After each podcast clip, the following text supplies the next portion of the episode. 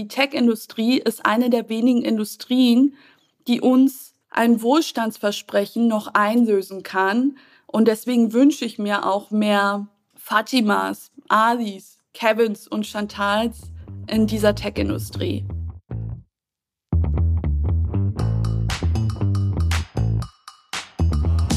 Willkommen bei 5050 bei OMR. Wir sind Kira und Isa und sprechen in diesem Podcast mit unseren Gästinnen darüber, wie wir Gleichberechtigung und eine paritätische Geschlechterverteilung in der Arbeitswelt und darüber hinaus erreichen können.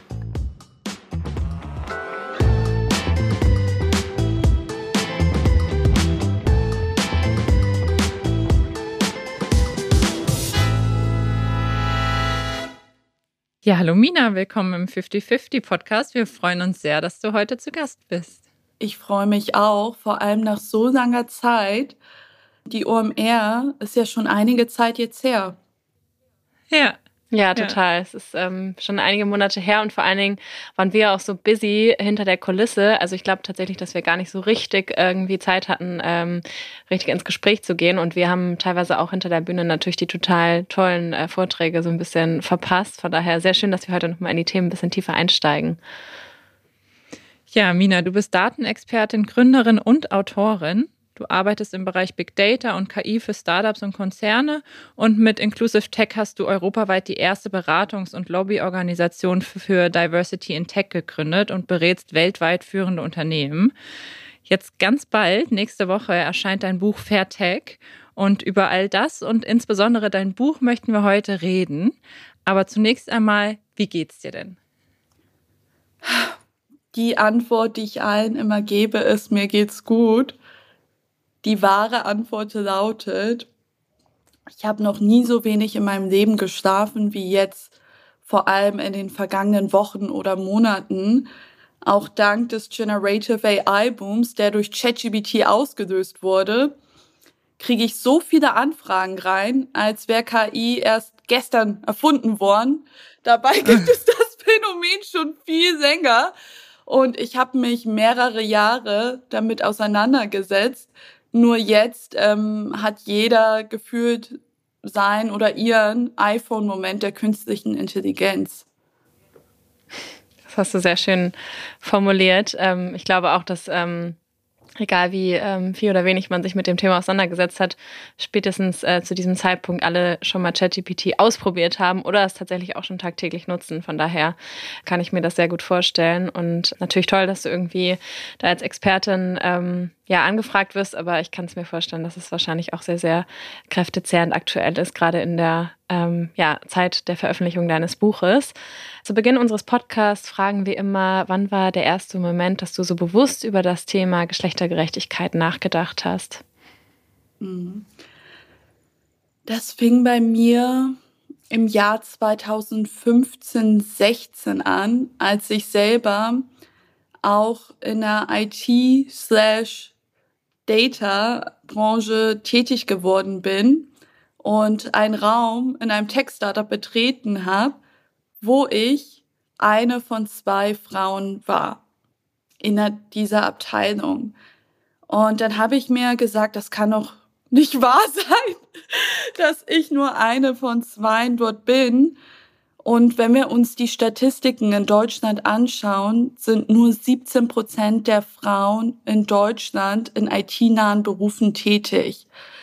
Und deswegen sind Frauen meiner Meinung nach Verliererinnen in Zeiten der Digitalisierung, da sie unterrepräsentiert sind und kaum an der Digitalisierung teilhaben oder diese auch mitgestalten. Und dann sind wir auch bei so Stereotypen. Ähm, als ich ähm, mich im Raum begeben habe, dachten alle, ich hätte mich verlaufen gehabt und meinten, hey, HR, Marketing, Sales, die sitzen alle woanders. und dann musste ich doch mal klarstellen, nee, nee, nee. Ähm, hier ist mein Platz, hier gehöre ich hin. Und ähm, dachte dann auch an die Generation nach uns. Wenn die auf mich zukommen und mir in die Augen gucken, dann werden sie mich ja wahrscheinlich fragen, was hast du damals getan, als du die technologische Revolution miterlebt hast? Bist du tätig gewesen oder untätig und hast du alles über dich ergehen lassen, dann möchte ich den wirklich entschieden antworten, nein, ich habe mein Shit together und ich habe das Bestmöglichste aus der Situation gemacht, indem ich das Privileg genutzt habe, meine Stimme in einem demokratischen, freiheitlichen Land wie Deutschland erheben zu können. Und auch das Politische habe ich mit der Muttermilch aufgesogen gehabt, da meine Eltern beide selbst politische Aktivisten aus dem Afghanistan sind und ihnen es auch immer wichtig war, Geschlechtergerechtigkeit in jeglicher Hinsicht zu leben, weswegen sie auch die Mühe auf sich genommen haben, nach Deutschland zu kommen, damit ich auch das Privileg einer Bildung genießen kann, unabhängig von meinem Geschlecht. Du hast neulich auf LinkedIn einen Post verfasst, der damit startet, ohne die Tech-Industrie wäre ich heute nicht da, wo ich bin. Sie hat mir Anerkennung, Teilhabe und Aufstieg ermöglicht. Du hast gerade schon gesagt, du bist Tochter politischer Aktivistin aus Afghanistan. Magst du uns deine Geschichte nochmal erzählen und uns ja auch erzählen, was du mit diesem Posting und der Intention des Postings genau meintest? Anfang der 1990er Jahre haben meine Eltern Afghanistan aufgrund der Bürgerkriegunruhen verlassen gehabt und haben in Hamburg ihren Heimathafen gefunden. Und beide haben bei Null angefangen gehabt und natürlich war ihnen auch zunächst die neue Kultur, die neue Sprache, die neue Umgebung befremdlich.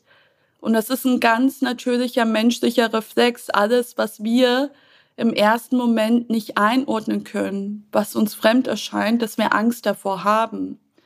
So waren sie nie von ihrer Angst getrieben, sondern vielmehr dem Mut und ihrer Wissbegierde, alles um sich herum zu verstehen, weswegen sie dann einen Gottesdienst besucht haben und festgestellt haben, dass Jesus genauso wie sie ein Rebell in anderer Hinsicht gewesen ist.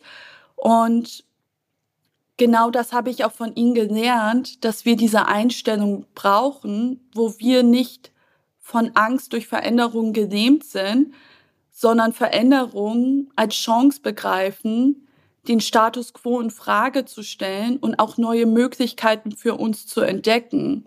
Sei es neue Märkte zu verstehen, neue Produkte oder auch Technologien zu entwickeln. Deswegen glaube ich auch nicht, dass es ein Zufall ist, dass ich in der Tech-Branche gelandet bin, genauso wenig wie meine beiden jüngeren Geschwister. Meine jüngere Schwester ist Softwareentwicklerin und mein Bruder, der ja fast ein Jahrzehnt jünger ist als ich, ist auch begeistert vom Coding. Und wir alle drei teilen die Begeisterung für die Digitalisierung, vor allem für die Tech-Branche.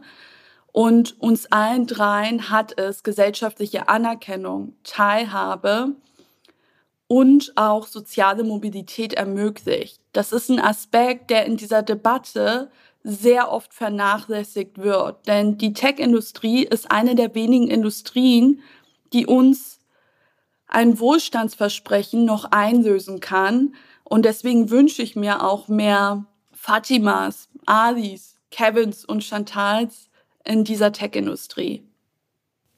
Danke dafür, Mina, ähm, für ja, die Erläuterung deiner Geschichte und ähm, total bewegend zu hören. Ähm, lass uns noch mal ein bisschen auf die Tech-Branche eingehen, wie die aktuell so aufgestellt ist. Du hast eben schon erzählt, du wünschst dir ähm, ja Menschen mit den unterschiedlichsten Hintergründen in der Tech-Branche. Du hast eben auch schon erwähnt, ähm, es gibt aktuell nur 17 Prozent Frauen in der Tech-Branche. Ähm, wie nimmst du die Branche gerade wahr? Was verändert sich und ähm, ja, was gibt es vielleicht auch für Chancen? Hm. In Deutschland haben wir nur 17 Prozent von Frauen, die in IT-Berufen tätig sind. Wenn wir uns das Phänomen Women in Tech europaweit anschauen, werden derzeit nur 22 Prozent der Tech-Jobs von Frauen besetzt, laut einer aktuellen Studie von McKinsey. Und das finde ich total beunruhigend, da ich nicht in einer Welt leben möchte, wo Technologie nur aus einem Blickwinkel gestaltet wird. Das ist äh, für mich wie eine Black Mirror-Episode, ähm, wo es auch dystopische Auswirkungen haben kann. Stellt euch mal vor, ihr beide recherchiert jetzt für die nächste OMR nach Speakerin und gibt Chief Technology Officer in der Google-Suchmaschine ein und euch werden fast nur Männer angezeigt. Sowohl in den Suchergebnissen als auch in den Bildern, was wiederum eure Wahrnehmung des Berufsbildes beeinflusst. Später wollt ihr euch für einen Job bewerben, weil ihr für den nächsten Schritt bereit seid und trotz eurer exzellenten Qualifikation und mehreren Jahren Arbeitserfahrung werdet ihr einfach nicht eingeladen. Und ihr fragt euch warum. Liegt das an mir? Oder vielmehr, dass eine Recruiting-Software euch schon vorab aussortiert hat, die einen Bias hat. Und am Tag danach möchtet ihr die Lenser-App ausprobieren, ladet eure Selfies hoch und auf einmal seht ihr aus wie Pamela Anderson und denkt euch, was ist da schiefgelaufen? ähm, warum ähm, erhalte ich keine äh, schönen Bilder, die ich für LinkedIn verwenden kann ähm, und viel mehr Penthouse-Bildmaterial? Äh, und ähm, das ist alles ähm, keine Fiktion, sondern Realität. Und es hat auch viel mit dem Gender Data Gap zu tun, also der Unterrepräsentanz von Frauen in Trainingsdatensätzen, wenn Algorithmen angelernt werden. Und dieses Problem wird laut den Vereinten Nationen noch bis zu 22 Jahre weiter andauern, bis wir den Gender Data Gap geschlossen haben. Deswegen ist es auch sogar eins der UN-Nachhaltigkeitsziele, die verfolgt werden. Und ähm, das Interessante dabei ist, dass keins der 193 Ländern, die Teil der UN sind, es geschafft haben, Daten über die geschlechtsspezifischen Unterschiede zu sammeln.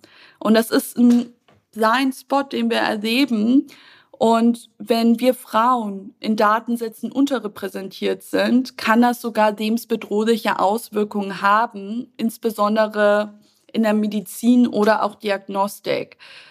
Und wie ich die Tech-Branche derzeit erlebe, ist, dass es auch eine Aufbruchsstimmung gibt. Ich erlebe auch mehr Interesse an der Thematik rund um Frauen in Tech aber wünsche mir persönlich einen intersektionalen Ansatz, dass wir uns nicht nur Frauen anschauen, sondern auch andere Dimensionen wie die ethnische Herkunft, Neurodiversität oder soziale Herkunft, dass es nicht nur um sichtbare Attribute gibt, wie dass ich jetzt hier vor euch sitze im Podcast. Ihr seht beide, dass ich jung bin, eine Frau, einen Migrationshintergrund habe.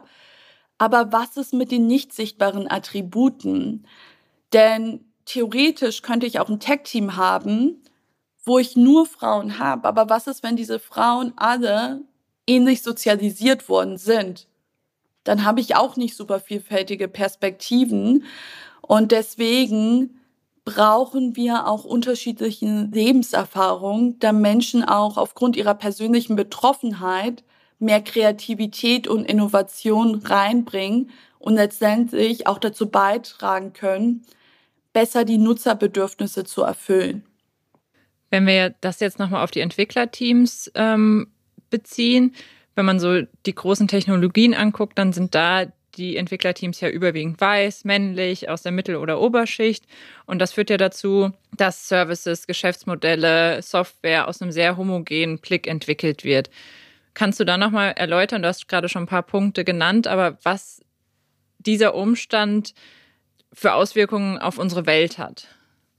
Selbst die größten Tech-Konzerne in unserer Welt kriegen es nicht hin, inklusive ethische und verantwortungsvolle Technologieprodukte zu entwickeln. Wir haben in den vergangenen Jahren Schlagzeilen gesehen rund um diskriminierende Algorithmen, wie bei der Recruiting-Software von Amazon der Gesichtserkennungssoftware von IBM und noch vielen weiteren Skandalen. Und dann stellt sich sofort die Frage, warum kriegen das nicht die einflussreichsten Tech-Unternehmen der Welt hin, wenn sie die stausten Menschen haben, die beste digitale Infrastruktur und Millionen, wenn nicht Milliarden an Summen für Forschung und Entwicklung. Das hat viel damit zu tun, dass es viel zu wenig Bewusstsein innerhalb der Organisation dafür gibt, da diese getrieben sind, davon monetäre Ziele zu erfüllen. Es geht dann darum, schnell neue Produktfeatures zu entwickeln, dann auch ähm, den Markt zu beobachten und schneller als die Konkurrenz zu sein und Fragen wie diese, die wir jetzt gerade diskutieren, hinten anzustellen. Das mhm. haben wir auch bei OpenAI und Microsoft gesehen. Als Microsoft angekündigt hatte, Milliarden in OpenAI zu investieren, haben sie fast zeitgleich ihr gesamtes KI-Ethik-Team entlassen gehabt. Da sie auch die Sorge hatten, dass diese Menschen unbequeme Fragen stellen, was dann dazu führt, dass sie nicht schnell am Markt agieren können und diese neuen Technologien rausbringen können. Und deswegen brauchen wir auch ein Umdenken innerhalb der Wirtschaft, wo es eben nicht nur um Zahlen, Code und Fakten geht, sondern auch um gesellschaftliche, soziale und philosophische Fragestellungen, wie wir Menschenleben damit beeinflussen und dass es auch nicht als Luxusthema begriffen wird, sondern als Fundament, da jeder und jede von uns tagtäglich mit datengetriebener Technologie konfrontiert ist und es einen unmittelbaren Einfluss auf unser Zusammenleben hat. Lass uns doch mal ein bisschen über dein Buch sprechen. Wir haben es eben schon ähm, erwähnt. Es wird äh, in Kürze erscheinen. Und ähm, es heißt Fair Tech, Digitalisierung, neu denken für eine gerechte Gesellschaft. Und ähm, du hast damit ein wahnsinnig wichtiges Thema adressiert. Mm, du forderst Fair Tech und für alle, die sich jetzt fragen, was das bedeutet, das ist Technik, die für alle funktioniert und allen zugänglich ist. Und du schreibst, lass uns die menschliche Seite der Technologie nicht aus dem Auge verlieren und uns fragen, wie wir sie so gestalten können, dass sie wirklich allen Menschen zugutekommt. Ähm, magst du darauf nochmal genau eingehen, was du damit meinst und worum es vielleicht auch im Groben in dem Buch? Mhm wir Menschen haben immer die Vorstellung gehabt, dass wir mit Technologie die Welt zu einer besseren gestalten können und dass diese sogar auch als neutrale Instanz agieren kann. Und häufig fällt der Satz, ja, du hast einen Fehler gemacht. Das ist menschlich. Wir Menschen können Fehler machen. Bei einer Maschine, interessanterweise, haben wir eine viel höhere Erwartungshaltung wenn eine Maschine einen Fehler macht, dann bereitet uns das Angst. Dann sagen wir sofort, die ist fehleranfällig. Die können wir so nicht weiterverwenden.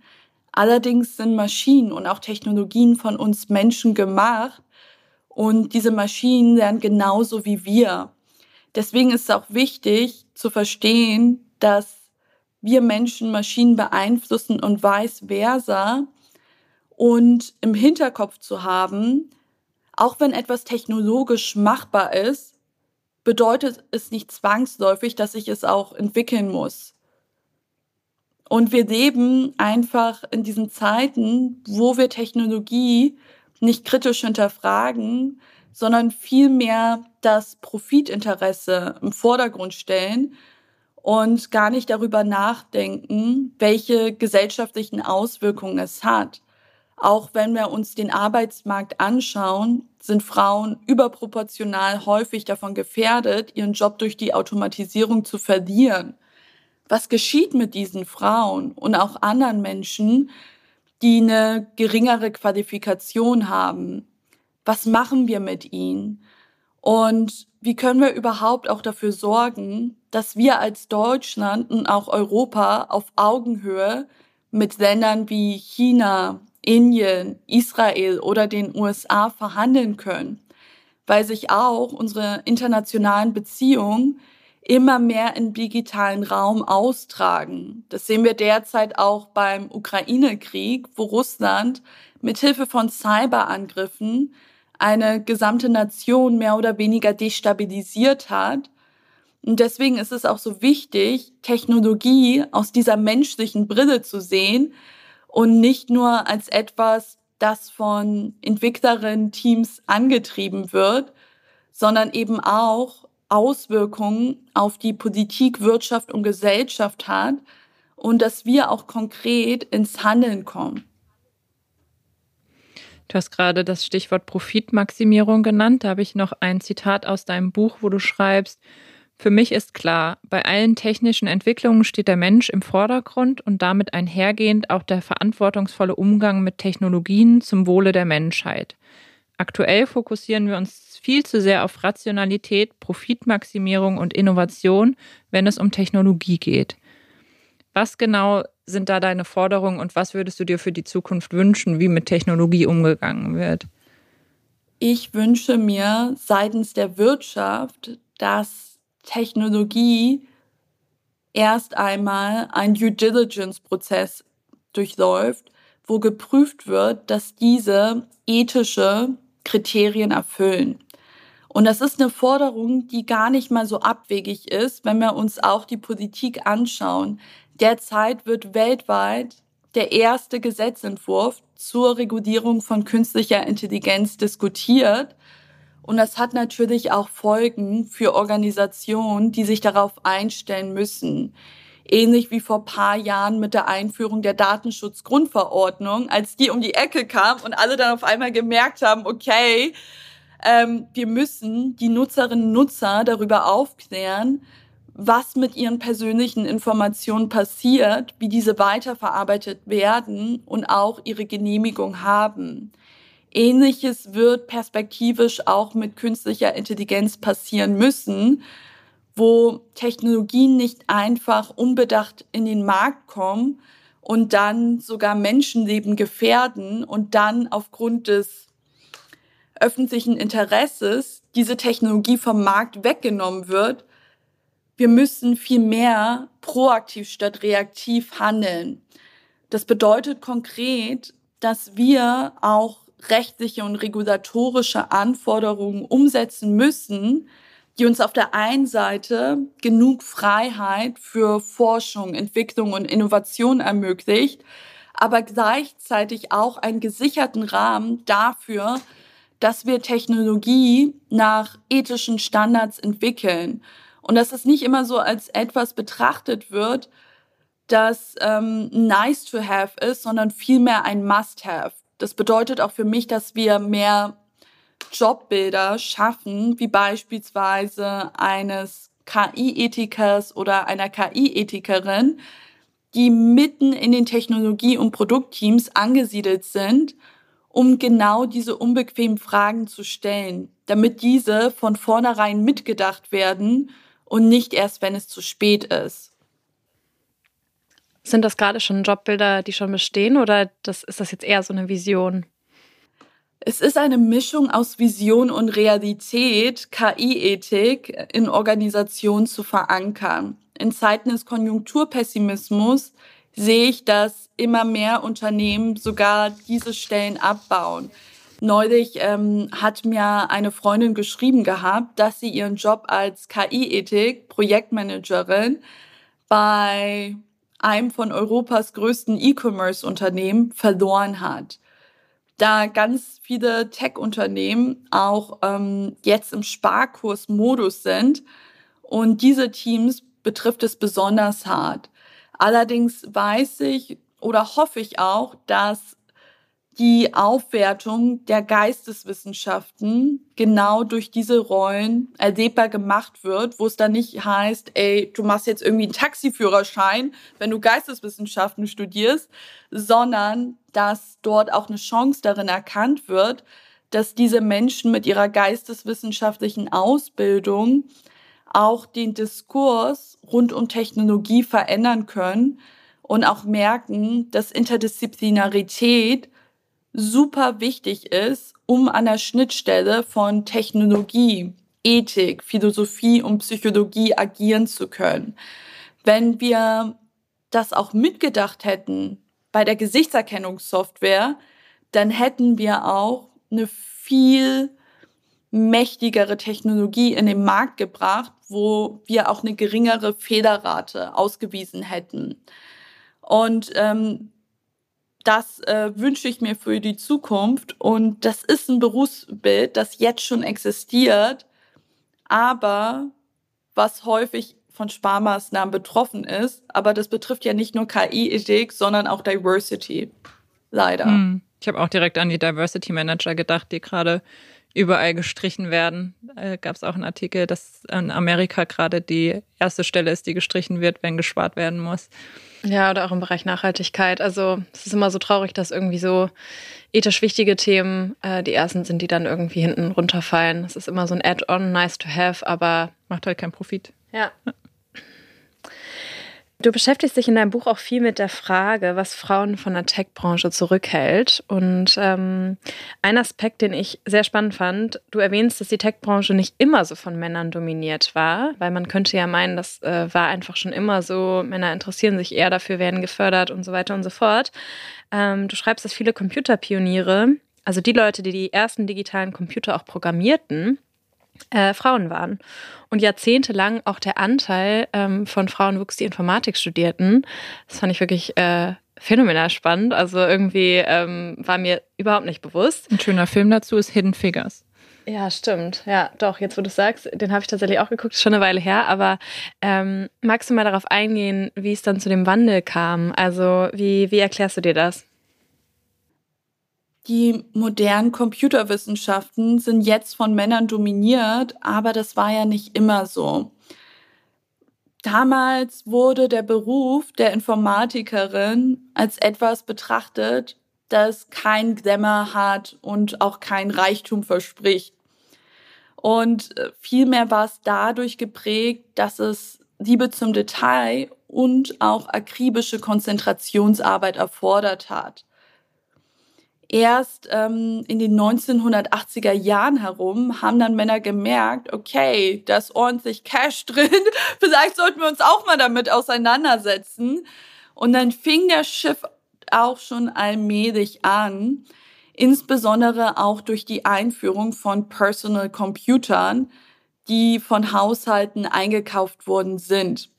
Und diese Personal Computer waren von der Vermarktung her viel mehr an Männer und Jungen ausgerichtet, was dazu geführt hat, dass Familien dann ihren Jungs einen Computer eingekauft haben und diese von vornherein damit vertraut gemacht haben.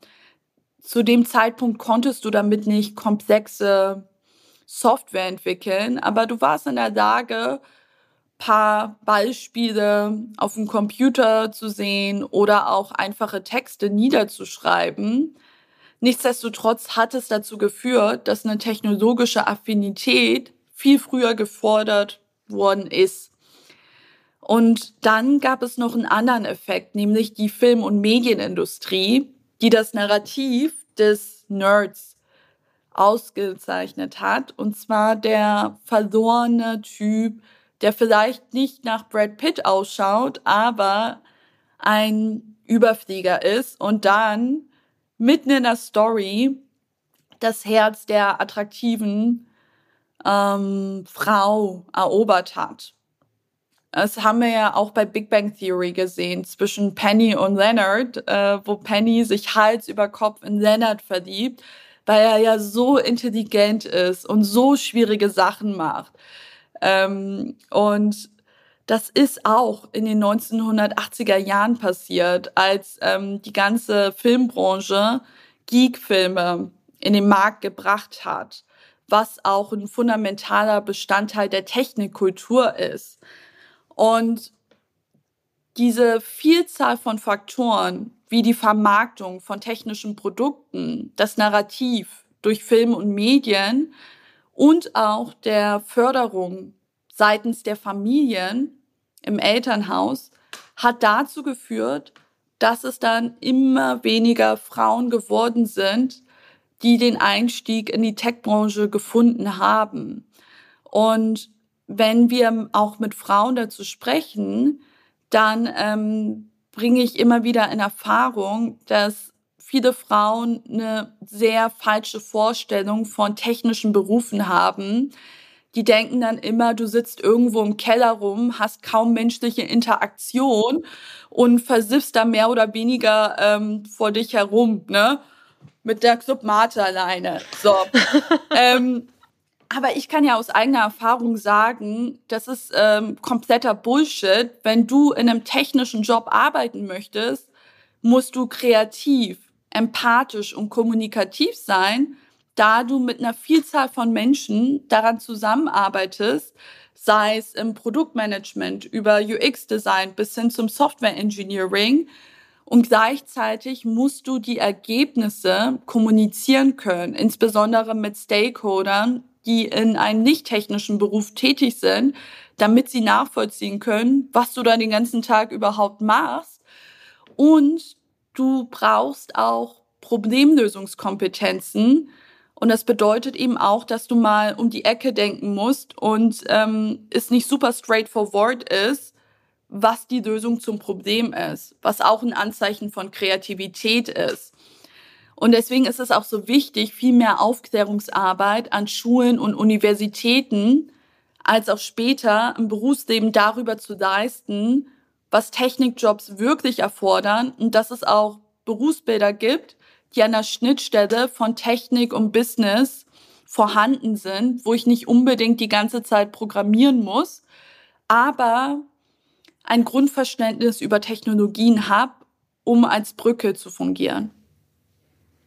Ja, ich glaube, das ist auch einfach noch so ein Glaubenssatz, der in vielen drin sind, äh, drin ist, ähm, wenn ich Tech machen will, dann muss ich gut in Mathe sein und Mädchen sind nicht gut in Mathe. Das ist irgendwie so ein Narrativ, das sich so durch unsere Generation gezogen hat. Und ja, wie du sagst, ähm, stimmt hinten und vorne nicht. Ja. Ähm, was ich auch noch ganz spannend fand, in einem Kapitel beschreibst du, dass Technologie auch Grenzen schaffen kann. Ich finde, man hat eigentlich, wenn man an Technologie denkt, immer im Kopf, dass Technologie Grenzen überwindet, dass wir auch zum Beispiel easy in Sekundenschnelle in die USA telefonieren können, FaceTime können, uns sehen können, uns austauschen können. Aber du gehst auf ein Beispiel der Gesichtserkennung ein oder auch auf die Chancen auf dem Jobmarkt und erwähnst da unser Nachbarland Österreich. Und dort hat der Arbeitsmarktservice einen Personalauswahlalgorithmus entwickelt, der Arbeitssuchende in drei Kategorien aufteilt in nicht schwer oder gut vermittelbar. Und wenn ich zum Beispiel eine Frau so um die 30 ohne österreichische Staatsbürgerschaft mit einem Hauptschulabschluss und Behinderung bin, dann erhalte ich natürlich einen niedrigen Score und werde in die erste Kategorie, also nicht vermittelbar, eingeteilt. Was hat das denn aus deiner Sicht zur Folge?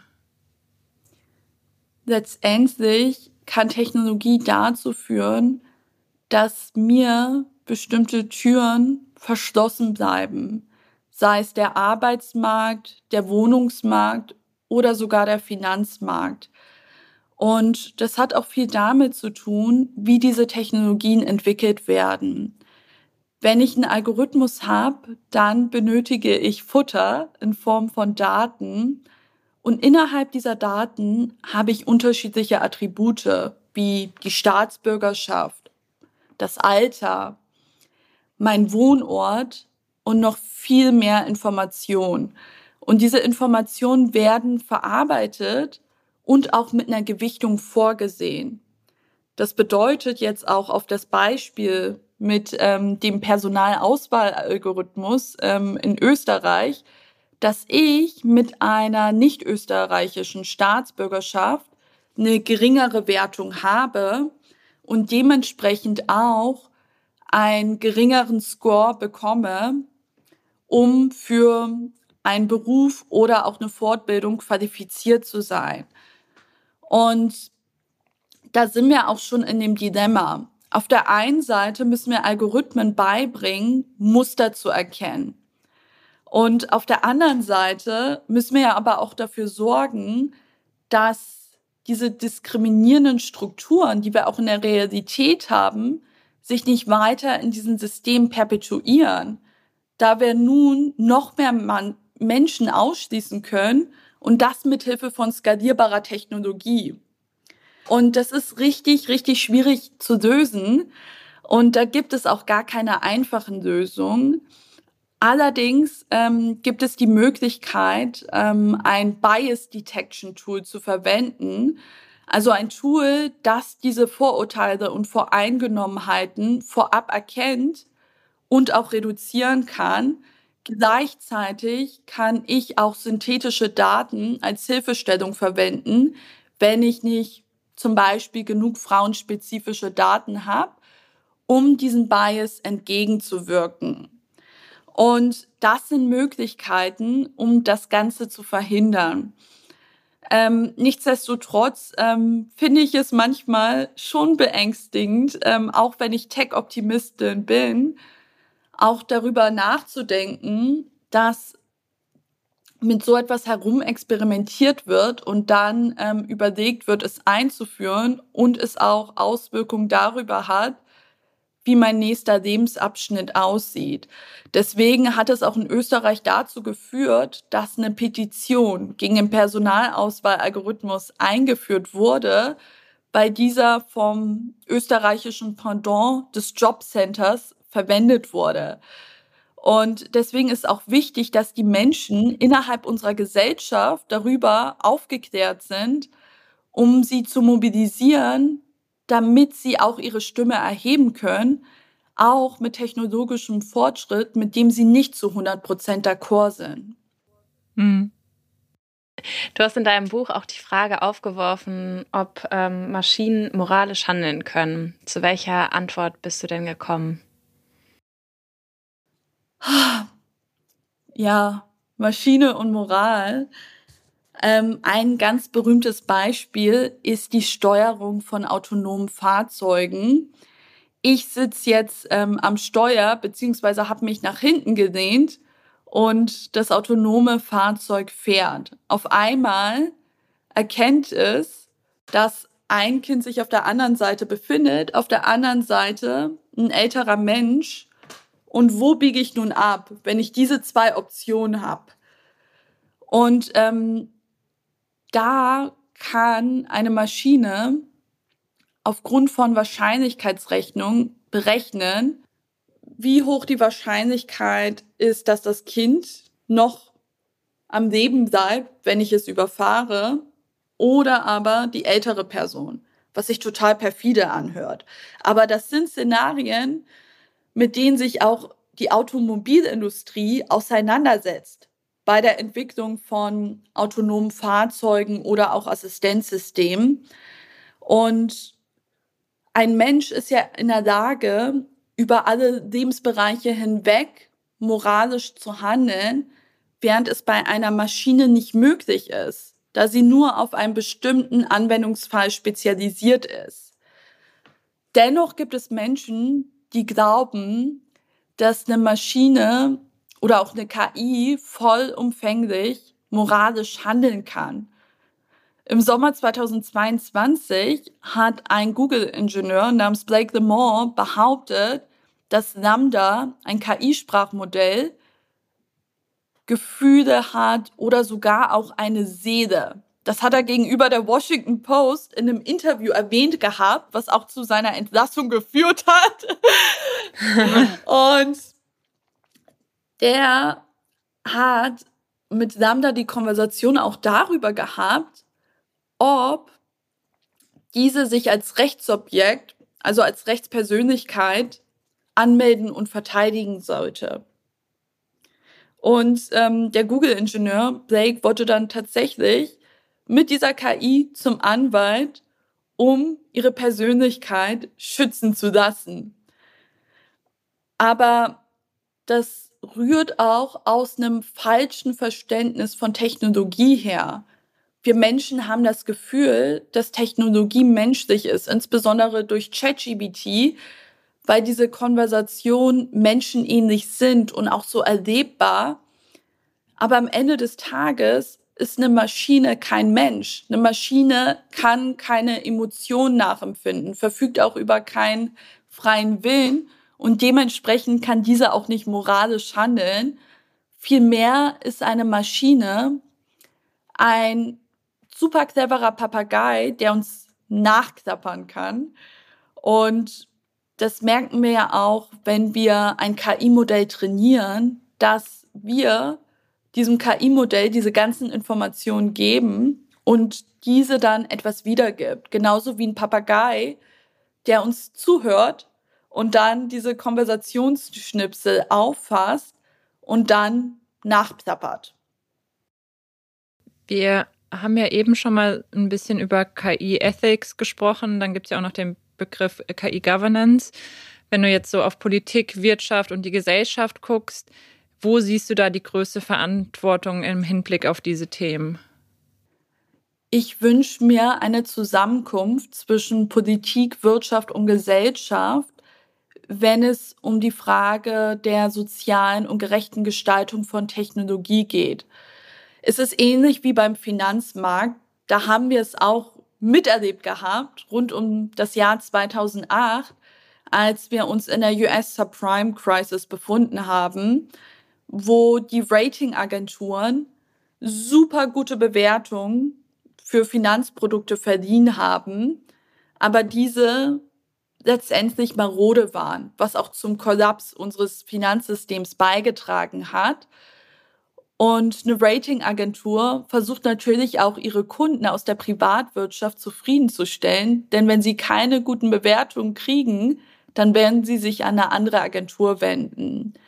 Und wenn wir nur die Privatwirtschaft so etwas regeln lassen, können wir ein ähnliches Problem auch bei der Regulierung von künstlicher Intelligenz sehen, wenn ein Unternehmen sagt, ich gebe euch einen Stempel drauf, dass ihr eine faire Technologie seid, dann ist es auch getrieben wieder von dem Profitinteresse und der Aufrechterhaltung der Kundenzufriedenheit. Wenn wir das den Staat überlassen, dann wird dieser viel zu langsam handeln und wir haben ohnehin schon massive Versäumnisse hinsichtlich Digitalisierung. Und deswegen glaube ich, dass ein Public-Private Partnership Modell ein viel realistischeres Szenario ist. Also, dass der Staat gemeinsam mit der Privatwirtschaft eine Institution gründet, die diese Technologien nach ethischen Standards prüft und dann auch zertifiziert, damit wir als Konsumentinnen und Bürgerinnen geschützt sind. Mina, wir kommen leider schon zum Ende des Interviews, auch wenn wir dir wahrscheinlich noch Stunden zuhören könnten. Am Ende fragen wir immer, was wären deine Top 3 Ideen, um dem Ziel 50-50 oder auch generell einfach mehr Gleichberechtigung näher zu kommen? Als erstes glaube ich ganz fest daran, dass wir eine Lingua Franca brauchen, eine gemeinsame Sprache, die wir sprechen, wenn es um Technologie geht dass es nicht nur einer technokratischen Elite vorbehalten ist, sondern einem breiten Teil der Bevölkerung, um keinen digitalen Analphabetismus in diesem Land zu haben. Denn digitale Ungleichheit kann auch soziale Ungleichheit verschärfen. Deswegen wünsche ich mir für die Zukunft das Schulfach Datenkunde und später an den Universitäten auch die Vermittlung von Datenanalyse als Kernkompetenz, da es meines Erachtens nach das wichtigste Skillset des 21. Jahrhunderts ist. Als zweites wünsche ich mir, dass wir mehr weibliche Vorbilder in der Tech-Industrie haben, denn seeing is believing. Wenn ich mich nicht selber im medialen Diskurs repräsentiert sehe, warum sollte ich dann auch glauben, dass ich Fuß in dieser Industrie fassen könnte? Deswegen freue ich mich auch immer wieder über Nachrichten von anderen Frauen, die mir ähm, erzählen, dass sie ähm, mitunter wegen mir das Gefühl bekommen haben, dass es kein unrealistisches Ziel für sie ist, in dieser Industrie tätig zu werden. Und das ist auch mein persönlicher Antrieb, weiterzumachen. Als drittes wünsche ich mir auch, dass Männer und andere Personen, die vielleicht nicht von Diskriminierung betroffen sind, als Allies fungieren und sich ihrer Verantwortung bewusst sind, mehr unterrepräsentierte Menschen in der Tech-Industrie zu fördern und dass es eben nicht nur bei Diversity bleibt weil wir wissen ja, dass Diversity nur bedeutet, dass ich zur Party eingeladen werde. Und Inklusion bedeutet, ich fühle mich wohl genug auch auf dieser Party mal die Sau rauszulassen.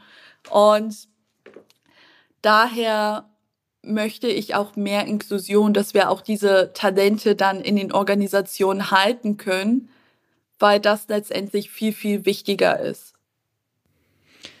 Danke dir, liebe Mina. Das waren sehr tolle Insights. Ich glaube auch Insights, die wir so in unserem Podcast noch nicht hatten. Und es war sehr schön und spannend, mit dir über das Thema Tech zu sprechen. Und schließen möchten wir das Gespräch mit Worten aus deinem Buch, die wir sehr schön fanden. Und zwar, ich träume von einer Welt, in der Technologie nicht zur Kontrolle, Überwachung und Monetarisierung unserer Daten, sondern zur Verbesserung von Menschenleben, Zusammenarbeit und Meinungsaustausch verwendet wird. Danke dir dafür. Danke dir. Danke euch für eure Plattform. Ja, ich fand das Gespräch mit Mina sehr erfrischend. Ich habe ja selbst einen Tech-Background und kann viele Sachen, die sie sagt, nachfühlen und freue mich auf ihre frische Perspektive im Buch und auch die ganzen Themen, die sie da anspricht, die einfach sehr wichtig für die heutige Zeit sind. Ja, total. Und ähm, ich finde auch irgendwie, wir haben ja auch am Anfang darüber gesprochen, dass ChatGPT gerade in aller Munde ist. Jeder kann sich irgendwie mit dem Thema gerade identifizieren und ähm, ja, dann nochmal über das Thema Fairtech zu sprechen und da auch nochmal einen besonderen Blick drauf zu werfen, ist in der aktuellen Zeit mehr als wichtig. Und wir freuen uns sehr über euer Feedback zur heutigen Folge, wie es euch gefallen hat.